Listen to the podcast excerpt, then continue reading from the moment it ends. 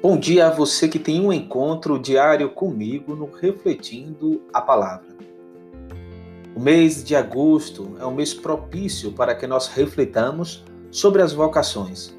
O nosso podcast neste mês seguirá uma lógica diferente da que estamos seguindo até aqui. Comumente nós refletimos o Evangelho e um texto do magistério que nos ajude melhor a compreender o Evangelho do dia. Independente do Evangelho proposto, os textos do magistério nos ajudarão a refletir melhor agora sobre as vocações em questão. Na primeira semana, nós meditamos sobre a vocação sacerdotal, o que quer dizer que a partir de hoje até o próximo sábado, nós estaremos utilizando textos do magistério que nos faça refletir melhor sobre a vida presbiteral. Esperamos assim poder contribuir e ajudar para a reflexão de cada vocação específica que nos propõe o mês de agosto. Seja bem-vindo. Eu sou o Padre Mário Araújo e no Refletindo a Palavra de hoje, 3 de agosto de 2020, segunda-feira, o Evangelho de São Mateus, capítulo 14, versículos de 22 a 36. E o texto do magistério será Pastores da Bovobis, o parágrafo 1.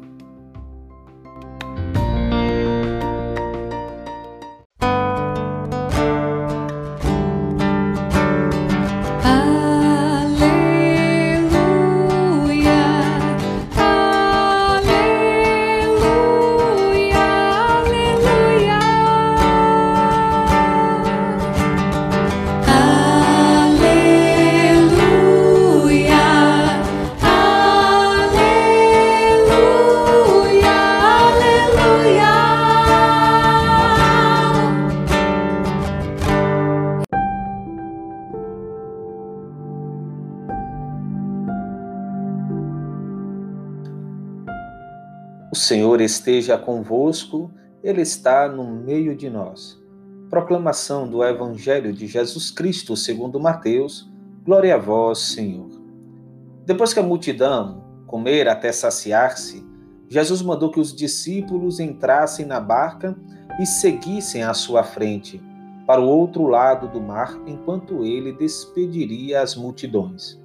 Depois de despedi-las, Jesus subiu ao monte para orar a sós. A noite chegou e Jesus continuava ali sozinho. A barca, porém, já longe da terra, era agitada pelas ondas, pois o vento era contrário. Pelas três horas da manhã, Jesus veio até os discípulos andando sobre o mar. Quando os discípulos o avistaram, andando sobre o mar, ficaram apavorados e disseram: É um fantasma, e gritaram de medo. Jesus, porém, logo lhes disse: Coragem, sou eu, não tenhais medo. Então Pedro lhe disse: Senhor, se és tu, manda-me ir ao teu encontro caminhando sobre as águas. Jesus respondeu: Vem. Pedro desceu da barca e começou a andar sobre a água em direção a Jesus. Mas quando sentiu o vento, ficou com medo e, começando a afundar, gritou: Senhor, salva-me. Jesus logo estendeu a mão segurou Pedro e lhe disse: Homem fraco na fé, por que duvidaste? Assim que subiram na barca, o vento se acalmou. Os que estavam na barca prostraram-se diante dele, dizendo: Verdadeiramente, tu és o Filho de Deus. Após a travessia, desembarcaram em Genezaré. Os habitantes daquele lugar reconheceram Jesus e espalharam a notícia por toda a região. Então, levaram a ele todos os doentes e pediam que pudessem, ao menos, tocar a barra de sua veste. E todos os que a tocaram ficaram curados. Palavra da salvação. Glória a vós, Senhor. Que as palavras do Santo Evangelho perdoem os nossos pecados e nos conduza à vida eterna. Amém.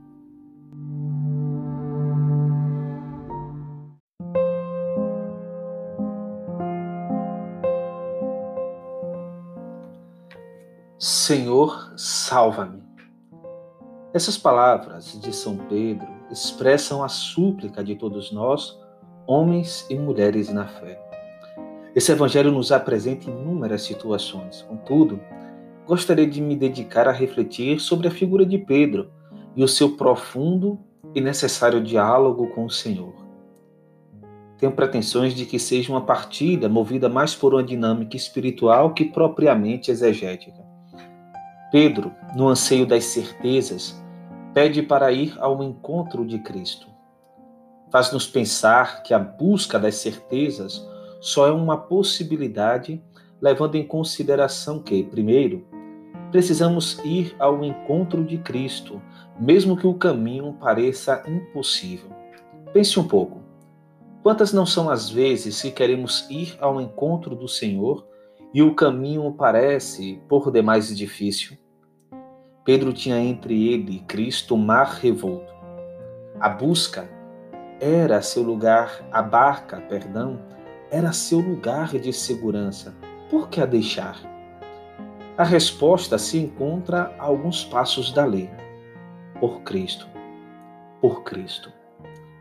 Pedro pisa o chão das impossibilidades e vai ao encontro do Senhor sente firmeza nos seus pés. Daí que vem a segunda realidade que devemos refletir. Não basta só deixar as nossas seguranças. É preciso manter sempre a atenção em Cristo. Ele descuidou-se da atenção, pois o medo assim o provocara. Sentiu o vento e teve medo. Quantos ventos contrários se precipitam sobre nós? Quantas agitações nos servem de profundas distrações. Assim como com Pedro, não é diferente conosco. Começamos a afundar nos nossos desenganos. Pedro, quando notou o mar o tomando, tinha duas opções: voltar para a barca ou insistir em ir a Cristo. Pedro era pescador. No mínimo, o que deveria saber era nadar.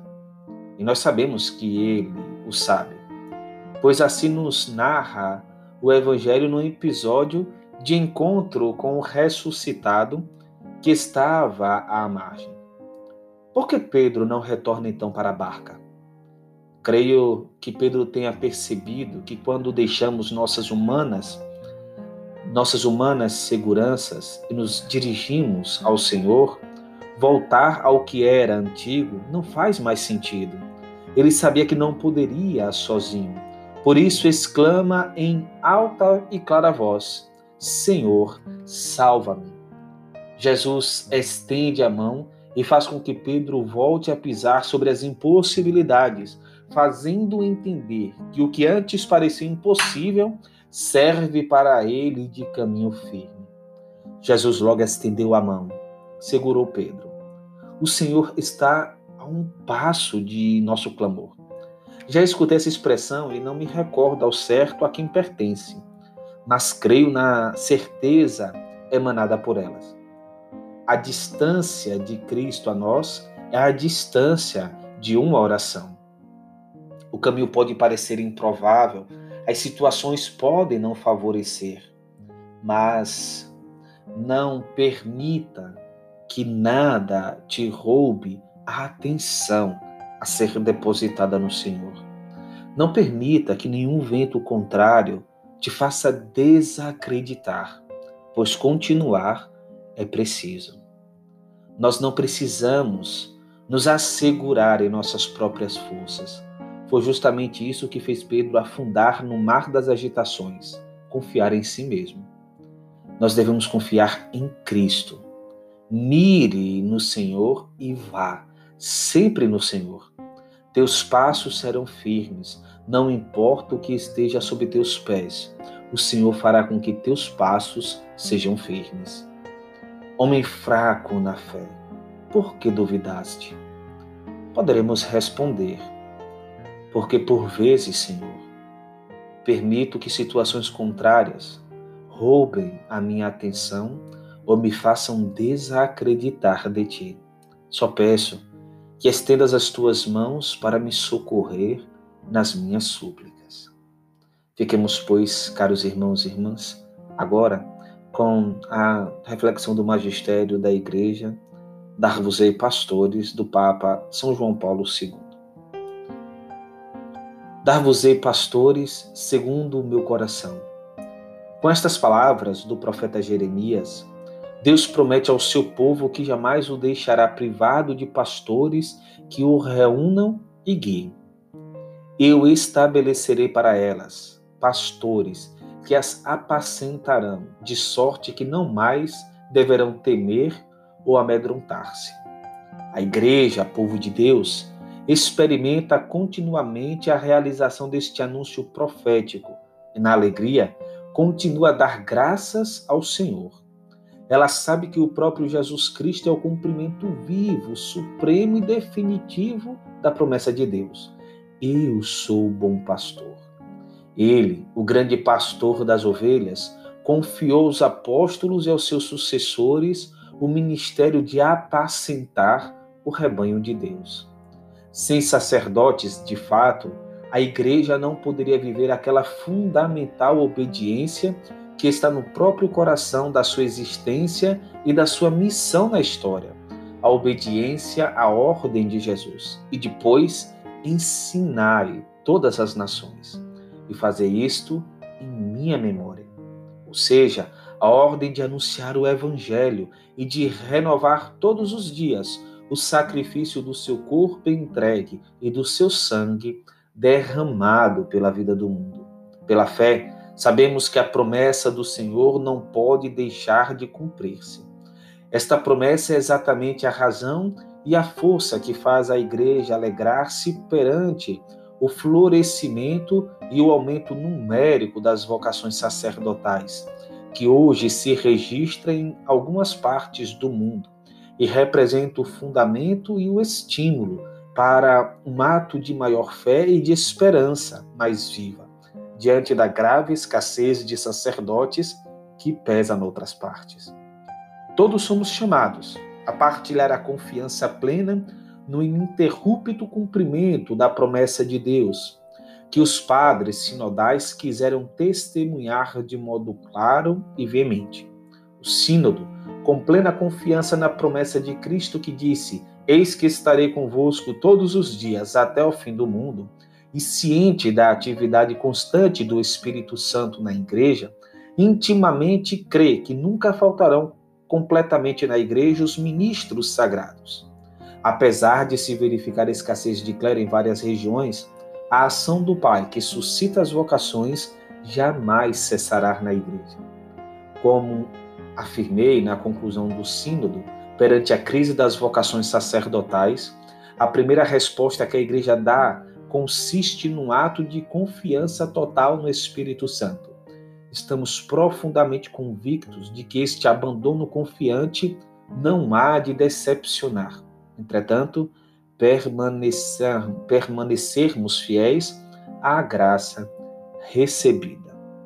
Caros irmãos e irmãs, é oportuno para nós, durante esta semana, nas suas orações, nos seus momentos de meditações diárias, coloque a vida de um padre.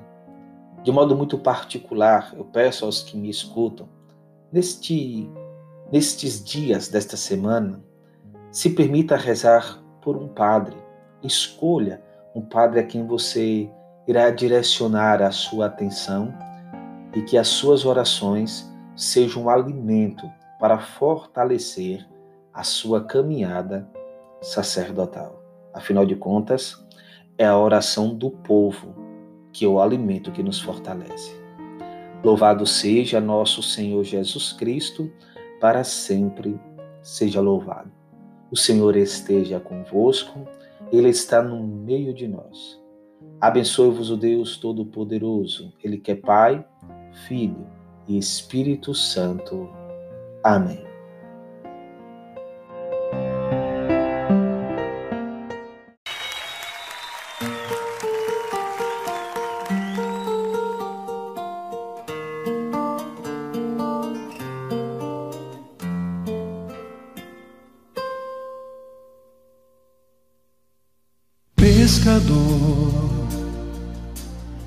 fixo meu olhar no horizonte desse imenso mar. Sei que não posso mais voltar. Sigo assim, certo da missão que tenho que cumprir. Continuar os passos do meu Senhor.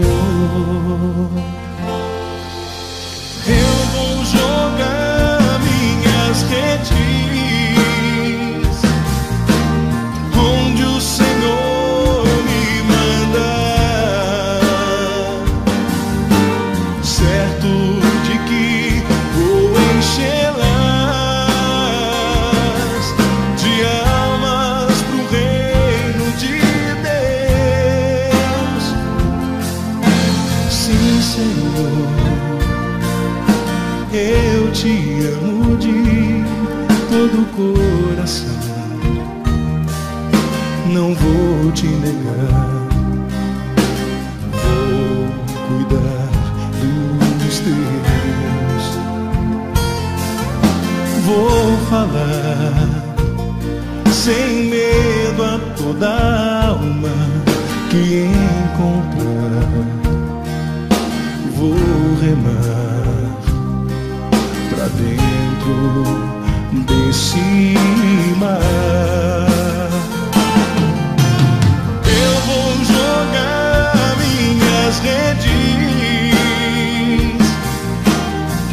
you say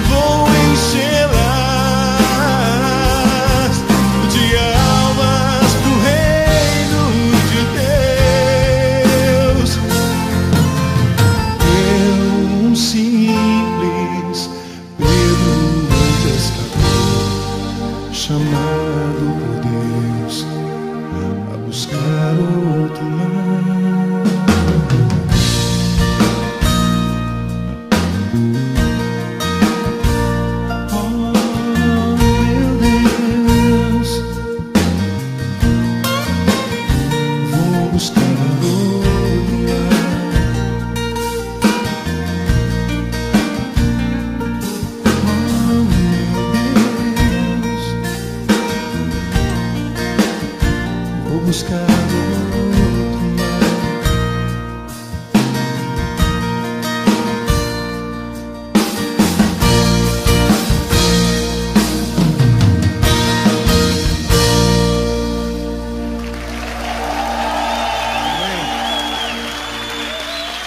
году.